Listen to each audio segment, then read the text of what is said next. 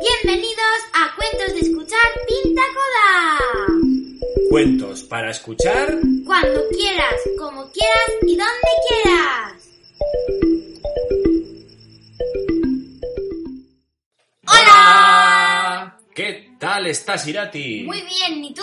Muy bien, muy bien. Seguimos en Navidad. Me gustan un montón los cuentos navideños. ¿Y a ti? A mí también, son súper chulos. ¿Tú sabes lo que es el aguinaldo? No. Pues un aguinaldo es una cesta de Navidad. Por ejemplo, cuando en el lugar donde trabajas te hacen un regalo, una cesta llena de productos. ¿Y qué productos son esos? Por ejemplo, un jamón, puede haber una lata de paté, espárragos y algo que te va a gustar mucho, ¿El qué? turrón.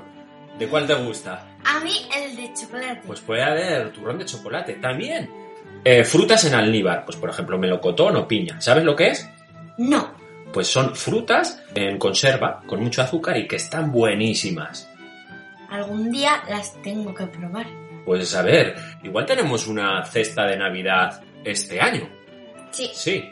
Venga, contamos el cuento de hoy. Sí, ¡comenzamos!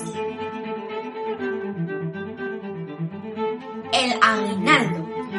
John Silver Jr., nieto de piratas, hijo de piratas y el pirata en activo más temido por los galeones europeos, dio la orden de amarrar el saqueador en Portobelo la mañana de Nochebuena del año de gracia de 1670. Reunió a todos sus bucaneros en cubierta. Piratas sucios, ajados, arrugados por el sol implacable de alta mar. Y se dirigió a ellos desde lo alto del puente de mando. Queridos compañeros de aventuras, después de pasar todo un año zarandeándonos por las olas del océano, es hora de reposar en tierra. Ha sido un año espléndido y hemos conseguido un abundante botín.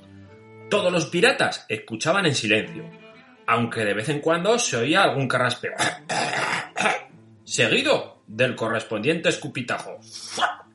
Mañana es Navidad y es tradición que un buen capitán obsequie a sus subordinados con un generoso aguinaldo.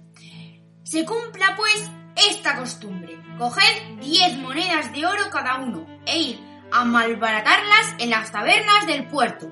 Así fue como John Silver se quedó en el barco dispuesto a pasar una singular nochebuena. A la hora de la cena, una mesa llena de suculentos manjares le aguardaba. Sin embargo, el capitán estaba falto de apetito y triste. Después de un rato meditando, bajó hacia la bodega y, proyectando su voz hacia el fondo, exclamó El polizón de este barco. Que asome su faz de entre la quincalla si no él quiere ser atravesado con mi espada. ¿Cuál fue su sorpresa cuando de entre los cachivaches aparecieron no uno, ni dos, ni tres, sino diez polizones harapientos y desgalichados, que se disponían a obedecer el amenazante requerimiento del capitán? Vaya, ni que fuera este un servicio de transporte de viajeros. exclamó sorprendido.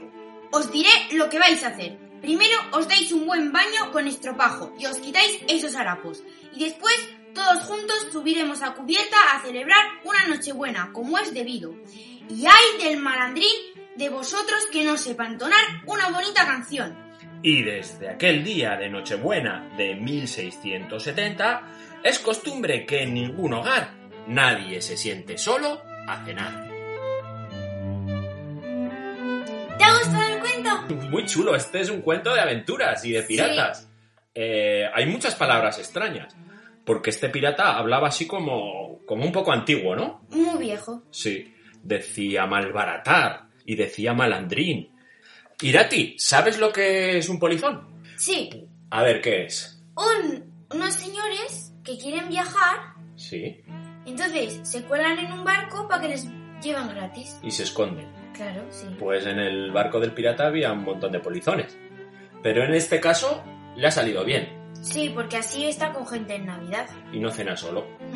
Yo me los imagino luego dando una fiesta. Con un montón de ron, Sí, y con instrumentos musicales. Con un violín con un acordeón. y con un tambor. Bueno, nos despedimos. ¡Adiós!